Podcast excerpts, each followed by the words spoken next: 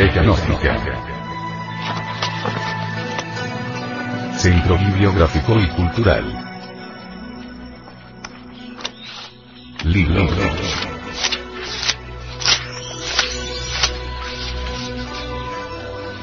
La doctrina secreta de Anahuac. Autor. Samael Aumeor.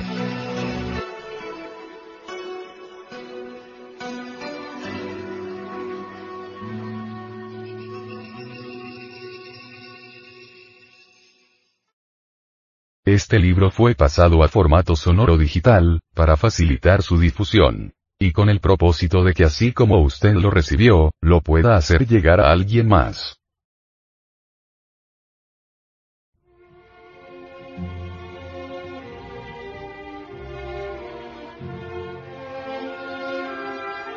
Capítulo 90.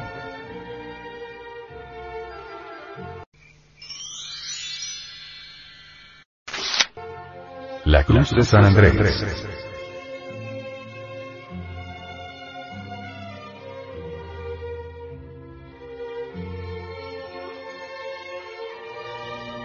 Andrés, el eremita, pescador con humildad, servía a Christus Juan cuando entonces se convirtiera en discípulo del gran Kabir Jesús.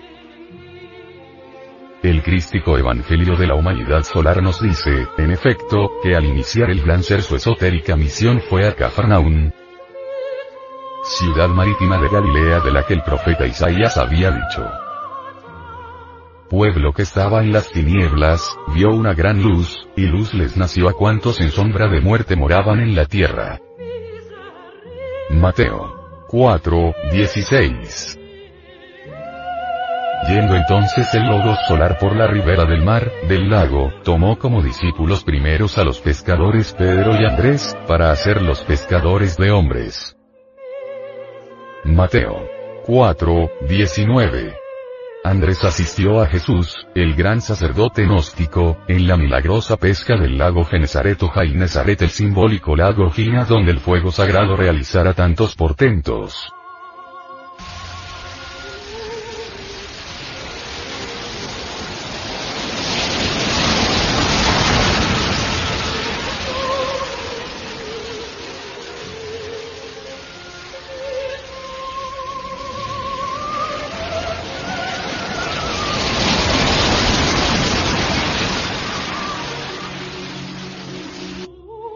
Escritas están con palabras de oro en el libro de la vida varias resurrecciones y milagros realizados por Andrés después de la muerte del gran Kabir.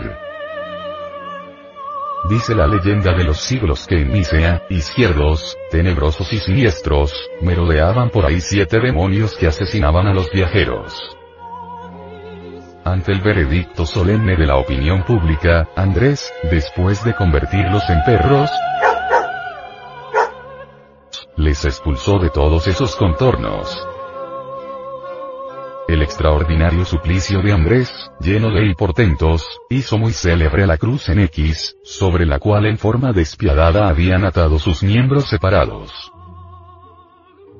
Indubitablemente y sin exageración alguna, podemos y debemos afirmar solemnemente que esta X simbólica, que es ciertamente una K griega, fue, es y será siempre, uno de los símbolos más valiosos del esoterismo crístico. Muchas hermandades místicas adoptaron el mágico signo de Andrés. X restos, el pez, etc. Ostensiblemente, Andrés fue específicamente aceptado por las esotéricas fraternidades de Escocia.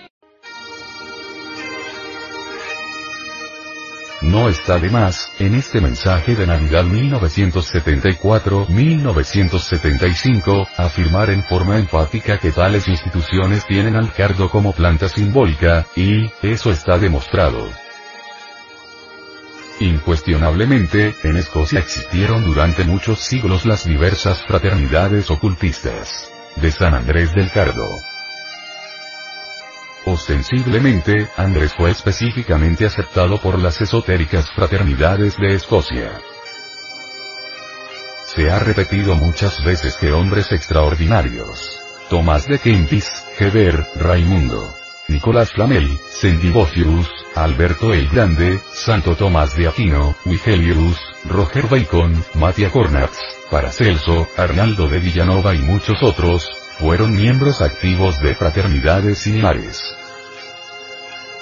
Si el Inmaculado Cordero de Dios que borra los pecados del mundo carga la simbólica cruz sobre su oriflama, como el hierofante Jesús sobre su sangrante espalda, sosteniéndola valientemente con la pata, tal como se ve en algunas imágenes religiosas, es porque tiene el signo sagrado incrustado vivamente en la misma pata quienes reciben al espíritu inefable del Foad sagrado, que lo llevan en sí y que son debidamente marcados por su signo glorioso, ciertamente y en nombre de la verdad, diremos que nada tienen que temer del fuego elemental. Estos son los auténticos hijos del sol, los verdaderos discípulos de Elías, que tienen por guía al astro de sus antepasados. El signo de la cruz, sublime monograma del Cristo Señor nuestro, del que la cruz de San Andrés y la milagrosa llave de San Pedro son dos réplicas maravillosas de igual valor alquimista y cabalista, es, pues, la marca capaz de asegurar la victoria a los trabajadores de la gran obra. En el cruzamiento central de la cruz de Palenque está colocado el árbol de la vida de la cábala hebraica. Este es un verdadero prodigio del antiguo México. Indubitablemente, el árbol de la ciencia del bien y del mal y el árbol de la vida comparten sus raíces. No olvidemos jamás que alrededor de la resplandeciente cruz vista en el mundo astral por Constantino, aparecieron aquellas palabras proféticas que entonces gozoso hiciera pintar en su labarum. Inox signo vinces.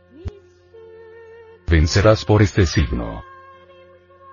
La cruz sexual símbolo viviente del cruzamiento del Lingam Johnny tiene la huella inconfundible y maravillosa de los tres clavos que se emplearon para inmolar al Cristo materia, imagen de las tres purificaciones por el hierro y por el fuego, sin las cuales el señor Quetzalcoatl en México no hubiera podido lograr la resurrección. La cruz es el jeroglífico antiguo, alquímico, del crisol, creuset, al que antes se llamaba en francés cruzol, crucible, croiset. En latín, crucibulum, crisol, tenía por raíz, crux, crucis, cruz. Es evidente que todo esto nos invita a la reflexión. Es en el crisol donde la materia prima de la gran obra sufre con infinita paciencia la pasión del Señor. En el erótico crisol de la alquimia sexual muere el ego y renace el ave fénix entre sus propias cenizas. INRI Innesis renascor integer. En la muerte renacer intacto y puro. Sorbida es la muerte con victoria. ¿Dónde está, oh muerte? Tu aguijón. ¿Dónde, oh sepulcro? Tu victoria. Roger Bacon, en su monumental obra titulada Azot. Libro por cierto muy similar a la sub de la poderosa sabiduría oriental. Presenta en un grabado trascendental al primer estadio del proceso alquímico por medio de un cadáver descompuesto acostado en la retorta maravillosa de la alquimia.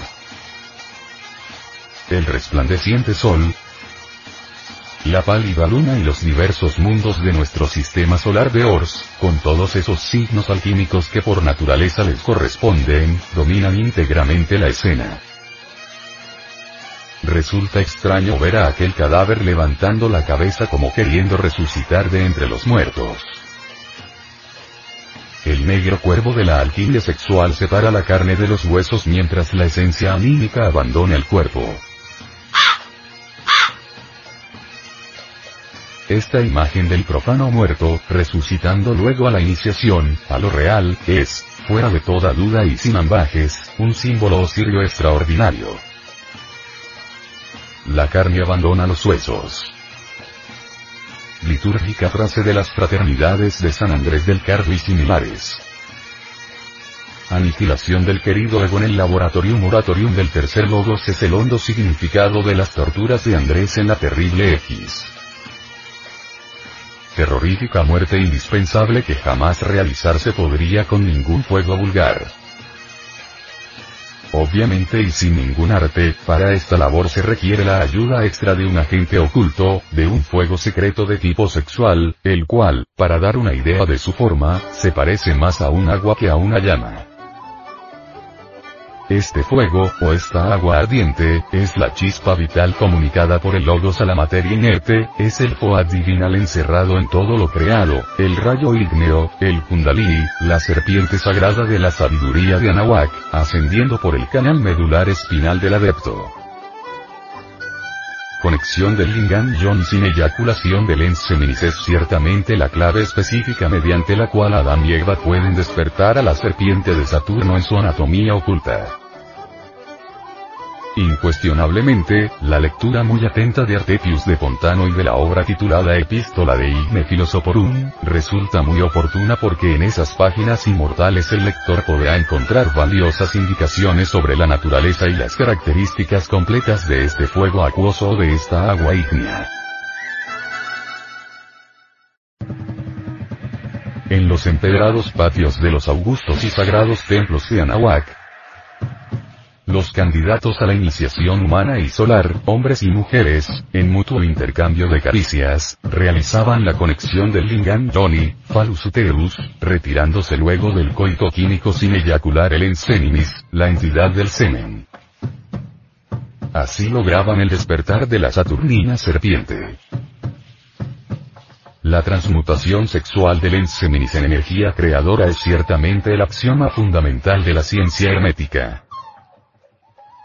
La bipolarización de este tipo extraordinario de energía dentro del organismo humano fue desde los antiguos tiempos analizada muy cuidadosamente en los colegios iniciáticos de México, Perú, Egipto, Yucatán, Grecia, India, Tíbet, Fenicia, Persia, Caldea, Troya, Cartago, etcétera, etcétera, etcétera. El ascenso milagroso de la energía seminal hasta el cerebro se hace posible gracias a cierto par de cordones nerviosos que en forma de ocho se desenvuelven a derecha e izquierda de la espina dorsal. En la filosofía china este par de cordones son conocidos con los nombres de yin y yang, siendo el Tao el sendero del medio, el canal medular, la vía secreta por donde asciende la culebra.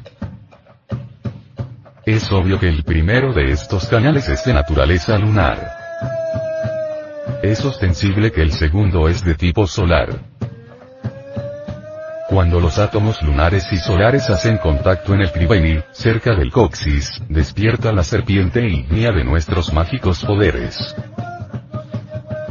Los cabalistas hebreos nos hablan del misterioso Dad que aparece en el árbol de la vida, al cual nunca se le asigna ni nombre divino ni hueste angélica de ninguna especie y que tampoco tiene ningún signo mundano, planeta o elemento. Dad, el sepirá secreto del misterio hebreo, se produce por la conjunción de Abba, el Padre que está en secreto, y de Ama, la Madre Suprema. El padre y la madre, Osiris e Isis, están perpetuamente unidos en Yesod, el fundamento, la novena sepirá, el sexo, pero ocultos por el misterio de dato conocimiento tántrico, el cual se procesa con el Sahaja Maituna, magia sexual. Entre estos dos aspectos bipolares de la creación nuestro Padre que está en secreto y nuestra divina Madre Kundalini se va tejiendo y destejiendo el telar de la vida. Cuenta la leyenda de los siglos que cuando Semele la madre de Dionisos, vio a Zeus, su divino amante, en forma divina como el rayo,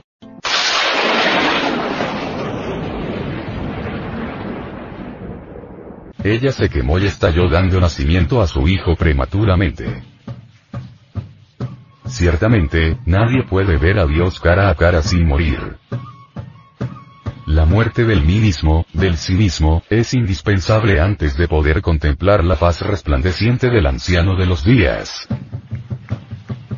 Así como la vida representa un proceso de gradual y siempre más completa exteriorización, o extraversión, Igualmente la muerte del ego es un proceso de interiorización graduativa en el que la conciencia individual, la esencia pura, se despoja lentamente de sus inútiles vestiduras, al igual que Ishtar en su simbólico descenso, hasta quedar enteramente desnuda y despierta en sí misma ante la gran realidad de la vida libre en su movimiento.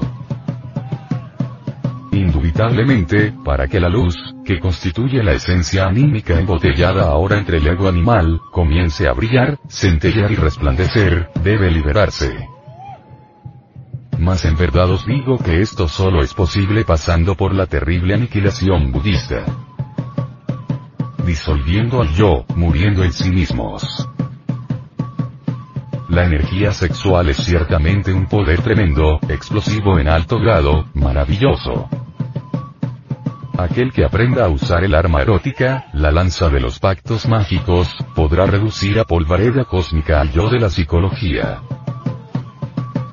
No está de más afirmar solemnemente que la lanza como emblema ocultista de la fuerza sexual, viril, juega un gran papel en numerosas leyendas orientales por ser el instrumento de salvación y de liberación, que blandida inteligentemente por el asceta gnóstico le permite reducir a cenizas a todo ese conjunto de elementos indeseables que forman al ego, al mí mismo, al sí mismo.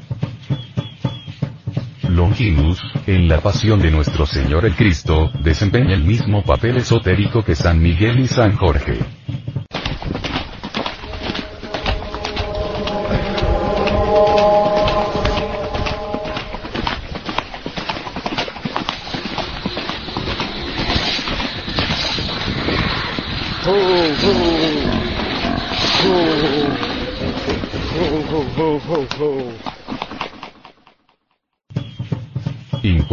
Incuestionablemente, Cadmo, Perseo y Jasón, hacen oficio similar entre los paganos. Ensartar a dragón o atravesar de un lanzazo el costado de Cristo, cual los caballeros celestes o los héroes griegos, suele ser algo profundamente significativo. La cruz de San Andrés y el asta santa alegorizan íntegramente a todo el trabajo de la aniquilación budista y al citar con profunda veneración a la cruz de San Andrés y a la pica santa, jamás cometeríamos el error imperdonable de olvidar al Santo Grial. Las cráteras sagradas de todas las religiones representan al órgano sexual femenino de la generación y también de la regeneración que corresponde ciertamente al vaso cosmogónico de Platón, a la copa de Hermes y de Salomón y a la urna bendita de los antiguos misterios. La madre de nuestra carne o la mujer de la serpiente es célebre en las tradiciones mexicanas que la representan caída de su estado primitivo de dicha y de inocencia. Según los libros de Zoroastro, el primer hombre y la primera mujer fueron creados puros y sometidos a Hormuz, su hacedor. Arimán los vio y se sintió celoso de su felicidad los abordó en forma de culebra, les presentó unos frutos y los convenció de que era él mismo el creador del universo entero. Le creyeron, y desde entonces su naturaleza se corrompió totalmente. Los monumentos y las tradiciones de los hindúes confirman la historia de Adán y Eva y de su caída. Esta tradición existe asimismo entre los budistas tibetanos y era enseñada por los chinos y los antiguos persas. El pecado original es, pues, la raíz del ego, la causa causorum del mismo, del sí mismo. Las expiaciones que se celebraban entre diversos pueblos para purificar al niño a su entrada en esta vida constituyen de hecho un pacto de magia sexual. En Yucatán, México, se llevaba al niño al templo, donde el sacerdote derramaba sobre su cabeza el agua destinada al bautismo y le daba un nombre. En las Canarias, las mujeres desempeñaban esta función en lugar de los sacerdotes. Adán y Eva aparecen siempre separados por el tronco del árbol paradisíaco. En la mayoría de los casos, la serpiente, enrollada en torno a aquel, se representa con cabeza humana. Solo mediante el pleno cumplimiento del pacto mágico sexual del sacramento del bautismo es posible aniquilar al pecado original para retornar al paraíso. Yaquín y Boaz, Urim y Tumim, Apolo y Diana, son ciertamente las dos columnas torales del templo de la sabiduría. En medio de las dos columnas del templo se encuentra el arcano A, Z, F, la clave de la gran obra. Adorando a su divina madre Kundalini, la serpiente sagrada que asciende por el sendero Tao, la médula espinal, exclamaba lleno de éxtasis. Virgen pura en el más bello sentido, Madre digna de veneración, Reina elegida por nosotros y de condición igual a los dioses anhelando morir en sí mismo, aquí y ahora, aquel gran iniciado, durante la cópula metafísica, después de haber comprendido en forma íntegra cualquier error psicológico, gritaba con todas las fuerzas de su alma. Flechas, traspasadme. Lanzas, sometedme. Masas, herirme. Todo desaparezca, desvanezcase todo brille la estrella perenne, foco del eterno amor. Comprender y eliminar, he ahí la clave de la cruz de San Andrés. Así es como vamos muriendo de instante en instante. No es posible eliminar radicalmente un defecto psicológico sin antes haberlo comprendido íntegramente en todos los niveles de la mente. Durante el coito químico, Devi Kundalini, nuestra madre cósmica particular, individual, puede y debe empuñar la pica santa, el asta de Minerva, la lanza de Aquiles, el arma de Longinus, para destruir al defecto psicológico que realmente hayamos comprendido. Pedid y se os dará, golpead y se os abrirá.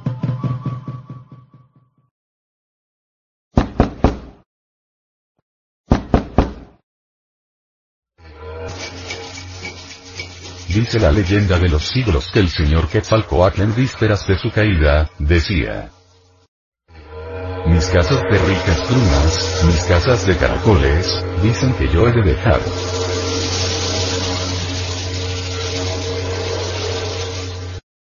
Lleno entonces de alegría, mandó a traer a la reina, a la estera preciosa y con vosotros a la reina Quetzalpetlatl, la Eva de la mitología hebraica, la que es deleite de mi vida, para que juntos bebamos, bebamos hasta embriagarnos. Fueron los pajes hasta el palacio de Tramachuayán y de allí a la reina trajeron. Señora reina, hija mía, nos manda el rey Quetzalcoatl que te llevemos a él, quiere que con él goces. Ella les responde. Ve. Cuando Quetzalpetlatl llega, va a sentarse junto al rey. Le dieron de beber cuatro veces y la quinta en honor de su grandeza. Y cuando estuvo embriagada comenzaron a cantar los magos y se levantó titubeante el mismo rey Quetzalcoatl y le dijo a la princesa en medio de cantos. Esposa, gocemos bebiendo de este licor. Se refiere al licor de la lujuria. Como estaban embriagados nada hablaban ya en razón. El injurioso no entiende razones. Ya no hizo el rey penitencia, ya no fue al baño ritual, tampoco fue a orar al templo. Al fin el sueño les rinde.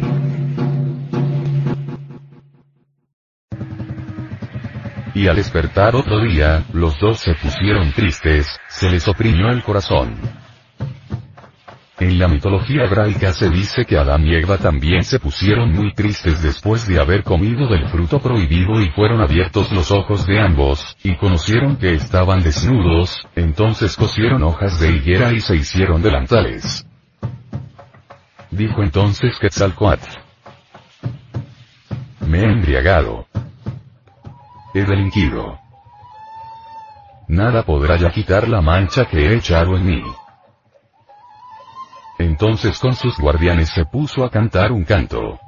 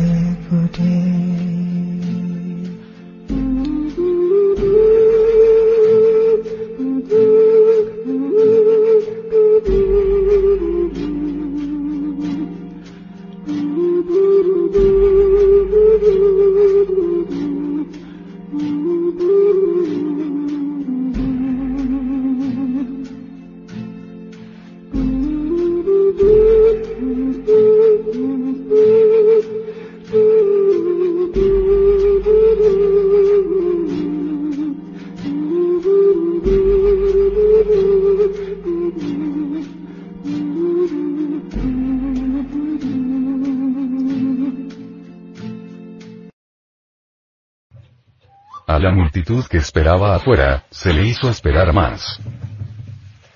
Mortificado, lloroso, lleno de pena y angustia, al ver que sus malos hechos eran conocidos ya y sin que nadie lo consolara, ante su Dios se puso a llorar.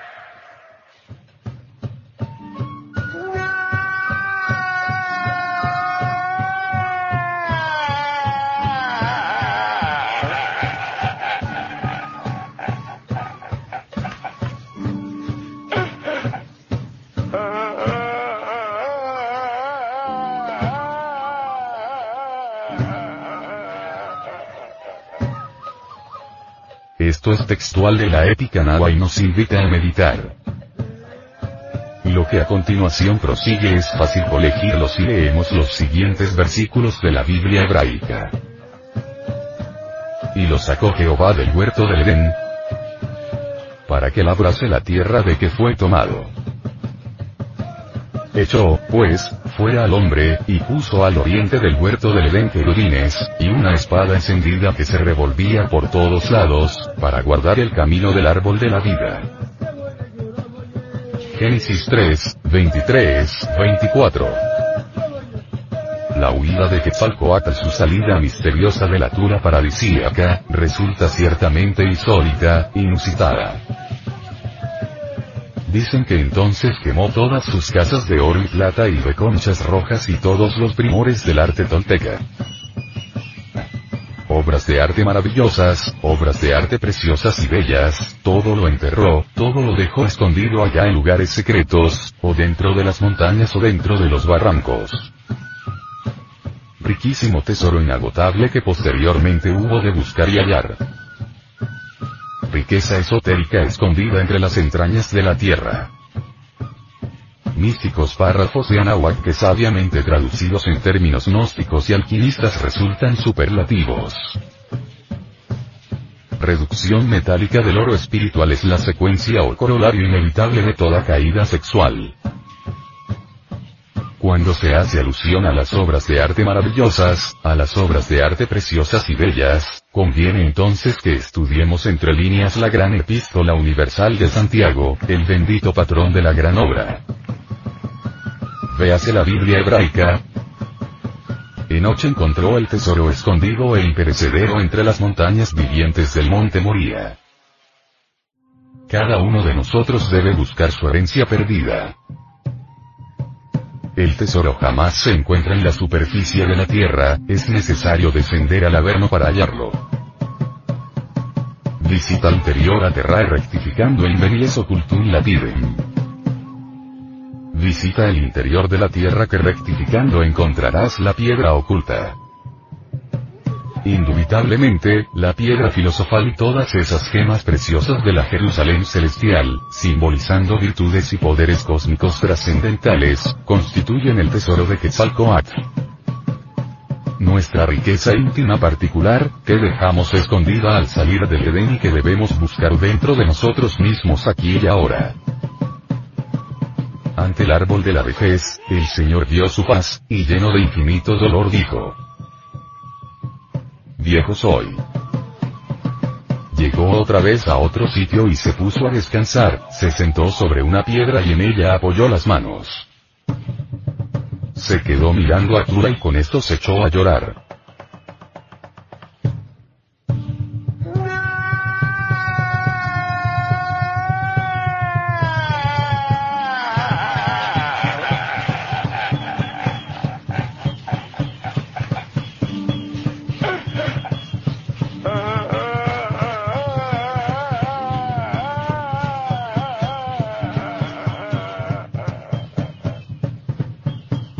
Con grandes sollozos, doble hilo de gotas cual granizo escurrían. Por su semblante rodaron las gotas y con sus lágrimas la roca perforó. Las gotas de su llanto que caían la piedra misma taladraron. Las manos que en la roca había apoyado, bien impresas quedaron en la roca, cual si la roca fuera de lodo y en ella imprimiera sus manos. Igualmente sus posaderas, en la piedra en que estaba sentado bien marcadas e impresas quedaron. Aún se miran los huecos de sus manos allá donde se llama Temacpalco. en realidad estricto sensu, en la roca, en la piedra, en el sexo, subyace escondida la electricidad sexual trascendente que lo mismo puede esclavizar que liberar al hombre. Estas notas definitorias nos invitan a la reflexión. El fenómeno quetzalcoatliano resulta siempre asombroso y de actualidad palpitante. Ciertamente, no estamos haciendo aclaraciones semánticas, solo queremos comentar el mensaje quetzalcoatliano por vía fenomenológica. Dicen que el bendito, después de haber sufrido mucho, llegó a un sitio que se llama Puente de Piedra. Agua hay en este lugar, el Enseninis, agua que se alza brotando, agua que se extiende y difunde.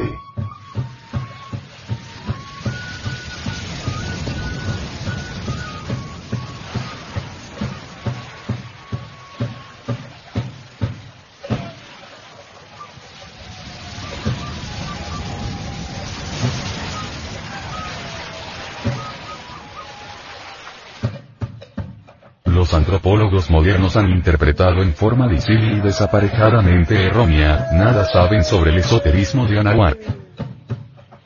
Desconocen el sentido religioso de estos cantos.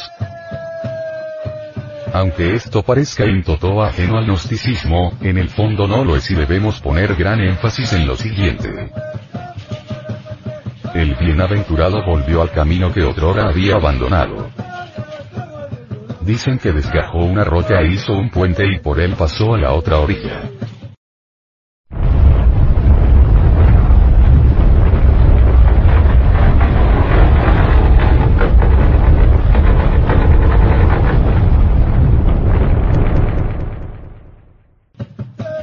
Así fue como el gran avatara de los aztecas reanudó su camino y llegó a un sitio que se llama Agua de Serpientes.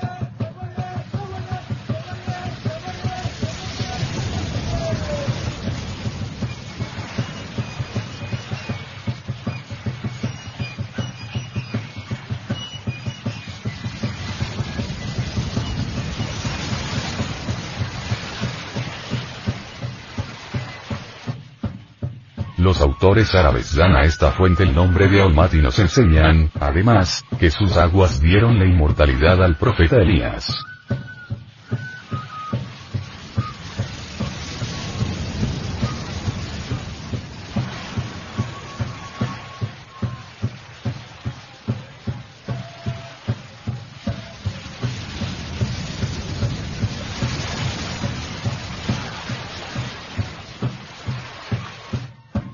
Sitúan a la famosa fuente en el Modayan, término cuya raíz significa mar oscuro y tenebroso, indicando con esto al caos metálico, esperma sagrado materia prima de la gran obra. Este conocimiento escapa a los normales análisis racionalistas. Se trata de enseñanzas de tipo suprarracional que solo pueden ser aprendidas, capturadas, mediante el auxilio de un gurú. El Cervus fugitivus que nos hace falta es un agua mineral metálica, sólida y cortante, con el aspecto de una piedra y de fácil licuefacción. Esta agua coagulada en forma de masa pétrea es el alcaest, el disolvente universal, el agua de serpientes, el alma metálica del esperma sagrado, el mercurio de la filosofía secreta, resultante maravillosa de la transmutación sexual. Los sabios se mostraron siempre muy reservados con relación al mercurio filosófico, cuyas fases sucesivas el operador inteligente puede dirigir a su gusto. Si la técnica reclama cierto tiempo y demanda algún esfuerzo, como contrapartida es de una extremada simplicidad no requiere pericia alguna ni habilidad profesional, sino solo el conocimiento de un curioso artificio que constituye ese secreto secretorium que nosotros, los gnósticos, hemos ya divulgado públicamente. Conexión de Lingam Johnny, falo útero, sin derramar jamás en la vida el vaso de Hermes. Carl Meag dice, cuando en el periodo de la tensión muscular y antes de la inversión de las corrientes, surge la sensación de la eyaculación inminente, el fluido seminal será detenido echando la lengua tan atrás como sea posible y conteniendo la respiración. Se recomienda, también, la contracción de los músculos del ano como si se estuviera practicando el ejercicio de concentración sobre Muladhara Chakra. El alma metálica del esperma es el Hermes, el mercurio tintorio que lleva en sí al oro místico, de la misma manera que San Cristóbal lleva a Jesús y el Cordero su propio vellón. Fue así, mediante el mercurio de la filosofía secreta, como el bienaventurado señor Quetzalcoatl regeneró al oro en su alma y en su espíritu y en los cuerpos existenciales superiores del ser. Inútilmente intentan los tenebrosos hacer que el bendito regrese al pasado pecaminoso. De ningún modo me es ahora posible regresar, responde el Señor, debo irme. ¿Dónde irás Quetzalcoatl? Voy les dijo a la tierra del color rojo, voy a adquirir saber. Ellos le dicen. ¿Y allí qué harás? Yo voy llamado, el sol me llama. Muy bien está, deja entonces la cultura tolteca. Y el bendito arrojó al agua sus bienes materiales, las cosas ilusorias de este mundo, sus collares de gemas que al momento se hundieron. Desde aquel tiempo se llama aquel lugar agua de ricos colleres. Avanza un punto más, llega a otro sitio que se llama lugar en donde duermen. El orco de los clásicos, el limbus de los cristianos, aquí y allá el sueño de la conciencia en este valle de lágrimas. Allí sale a su encuentro un adepto de la mano izquierda y le dice. ¿A dónde vas? El bendito contestó. Voy a la tierra del color rojo, voy a adquirir sabiduría. Muy bien, bebe este vino del olvido, yo he venido a traerlo para ti. No, no puedo, ni siquiera puedo un poco gustar. De fuerza habrás de beber. Tampoco yo puedo dejarte pasar ni permito que sigas tu camino sin que bebas. Yo tengo que hacerte beber y aún embriagarte. Bebe pues.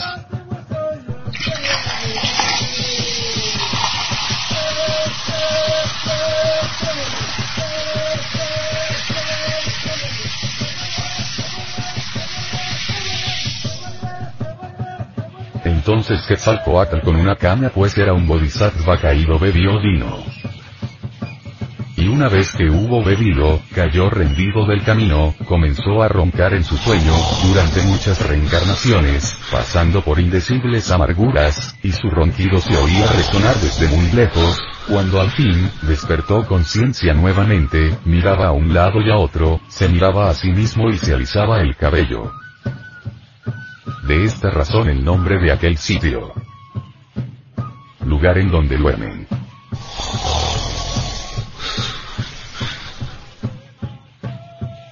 De nuevo emprendió el viaje, llegó a la cima que está entre el monte humeante que simboliza al Lingam y a la mujer blanca que simboliza a John y allí, sobre él sobre sus acompañantes que consigo llevaba, sus bufones, sus tullidos sus agregados psíquicos elementos inhumanos, cayó la nieve y todos congelados se quedaron muertos. Que la carne abandone los huesos exclamaban los viejos alquimistas medievales durante el coito químico. Esotéricos tormentos de las fraternidades de San Andrés del Cardo. Indubitablemente, la cruz en X es el símbolo maravilloso de la muerte de todos esos elementos inhumanos que en su conjunto constituyen el ego, el yo. Alegórico suplicio de San Andrés, torturas espantosas en la novena esfera, región del sexo, remordimientos, aniquilación budista. Solo es posible crear el oro del espíritu, o regenerarlo, aniquilando todos esos bufones, tullidos, agregados psíquicos, que personifican nuestros defectos. El bendito ya cantaba, ya lloraba, y trabajaba con infinita paciencia en la forja de los cíclopes, el sexo. Largamente lloró y de su pecho lanzaba hondos suspiros fijó la vista en la montaña matizada, la montaña de la resurrección y a ella se encaminó. Por todas partes iba haciendo prodigios y dejando señales maravillosas de su paso.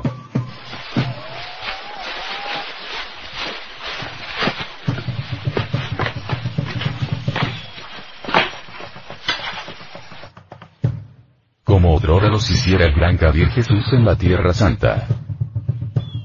Al llegar a la playa, hizo una armazón de serpientes pues había logrado el desarrollo completo de los siete grados de poder del fuego y una vez formada completa se sentó sobre ella y se sirvió de ella como de un barco.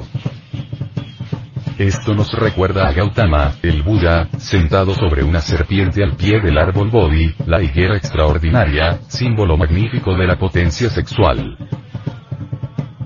Llovía y el agua formando poza, charca, amenazaba ahogarle, pero Gautama sentado sobre la culebra se sirvió de ella como un barco.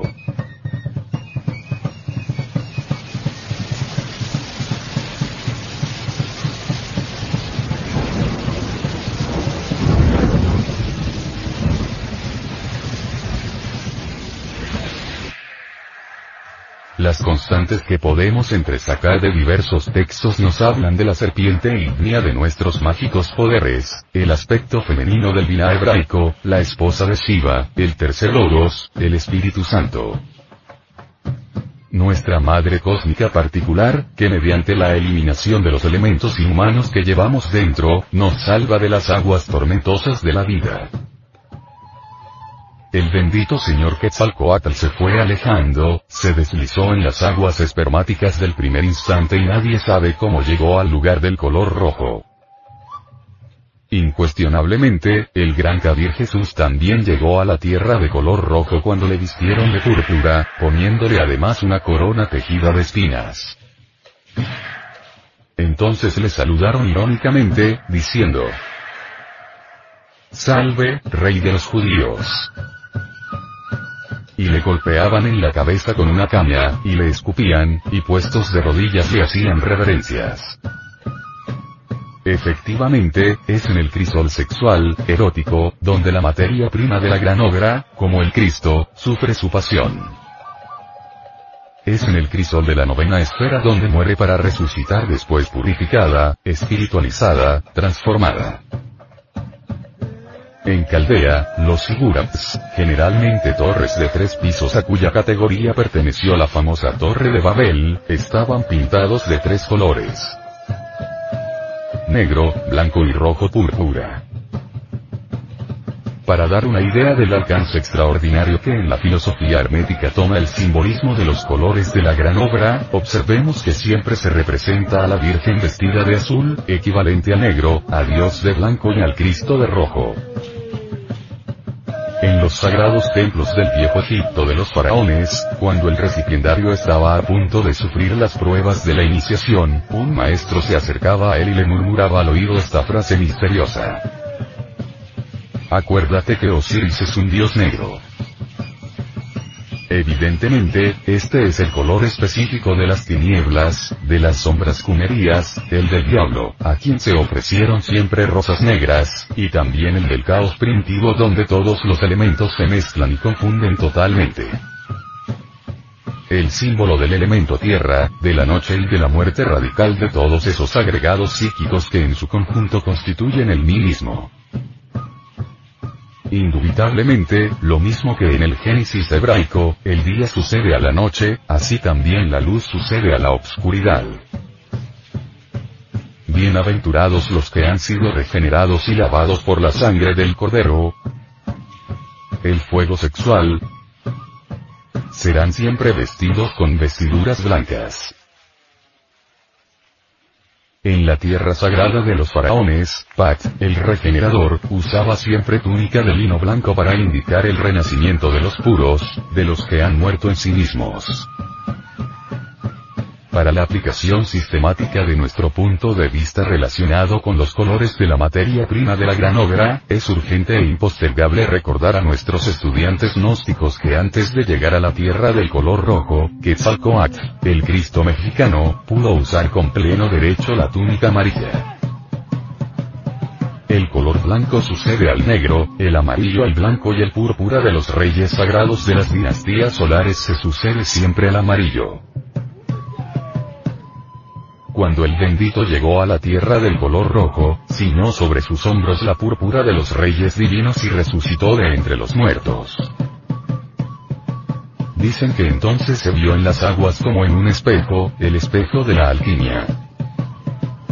su rostro era hermoso otra vez, regresó al paraíso perdido. Se atavió con los más bellos ropajes y habiendo encendido una hoguera, en ella se arrojó, el fuego sexual acabó totalmente con su yo psicológico no quedando ni sus cenizas. Y las aves de ricos plumajes, las aves del espíritu, vinieron a ver cómo ardía.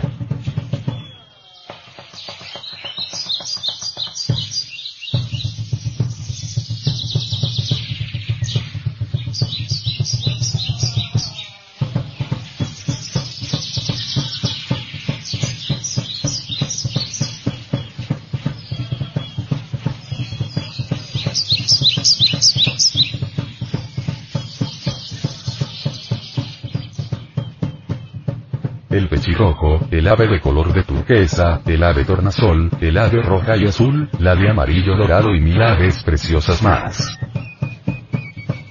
Cuando la hoguera cesó de arder, consumada la gran obra, se alzó su corazón y hasta los cielos llegó.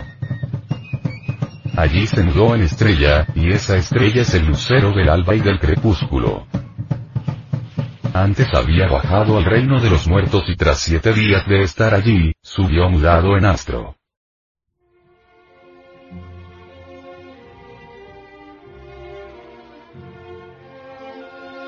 Iniciador nos presenta siempre al espejo de la alquimia con una mano mientras sostiene con la otra al cuerno de Amalpea. A su lado vemos al árbol de la vida tan estudiado por los cabalistas hebreos. El espejo simboliza siempre el comienzo de la obra, el árbol de la vida indica su final y el cuerno de la abundancia el resultado. Quetzalcoatl transformó al diablo, la piedra bruta, material y grosera, en Lucifer, la piedra angular de la gran obra, el arcángel de la luz, la estrella de la aurora. El diablo, la reflexión de nuestro logo interior, fue la criatura más excelente antes de que cayéramos en la generación animal. Blanquea el latón y quema tus libros nos repiten todos los maestros del arte hermético.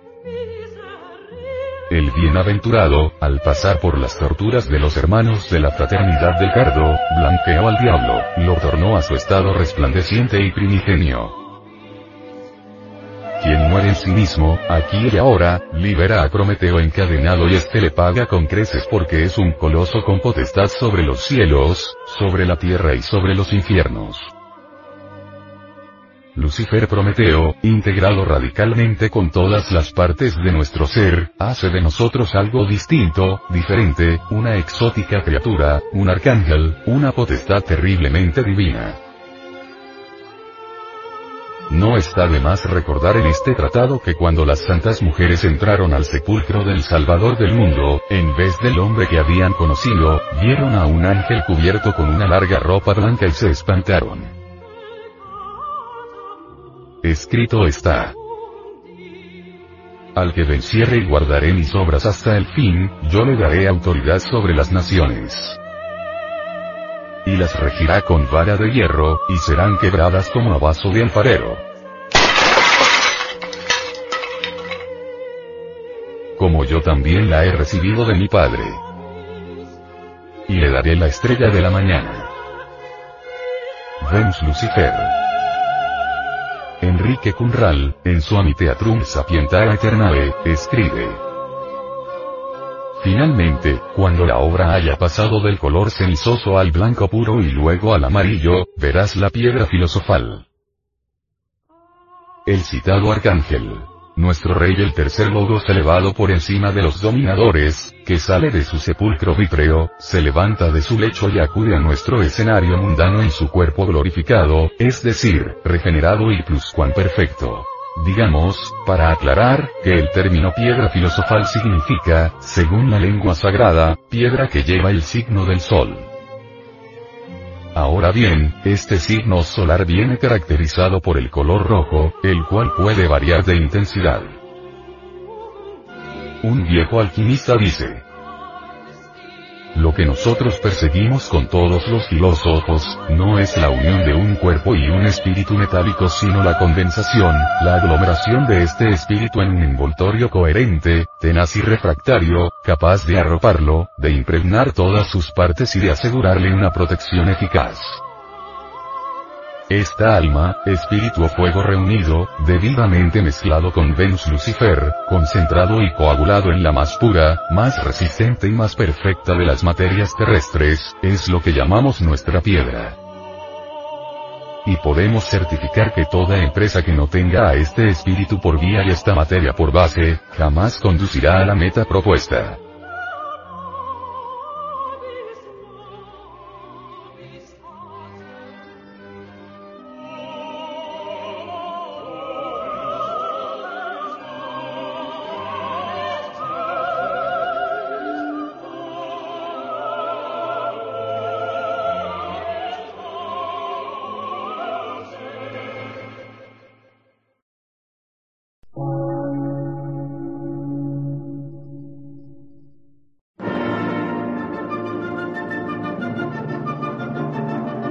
Emisora, gnóstica, transmundial. Por una nueva civilización y una nueva cultura, sobre la faz de la Tierra.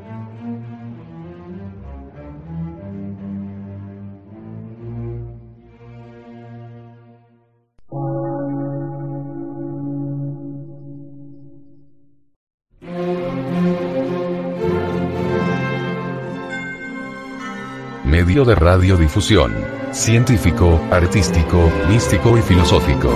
De la Asociación Colombiana de Centros de Estudios Gnósticos, Antropológicos, Psicológicos y Culturales. A. C.